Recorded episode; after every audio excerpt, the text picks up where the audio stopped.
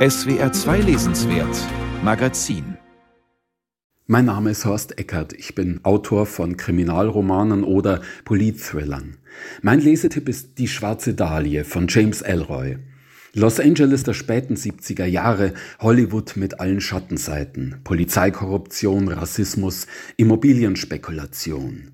Eine möchtegern Schauspielerin wird ermordet aufgefunden. Über Jahre ermittelt der junge Polizist Bucky Bleikert. Er verliebt sich förmlich in das Opfer oder in die Vorstellung, die er von ihr hat. Am Ende kennt er die Wahrheit, hat aber mehr zerstört, als er bewahren wollte. Ein großartiges, düsteres Gesellschaftspanorama. Das Buch hat mir gezeigt, dass ein guter Krimi mehr sein kann als nur die Antwort auf die Frage, wer der Mörder ist.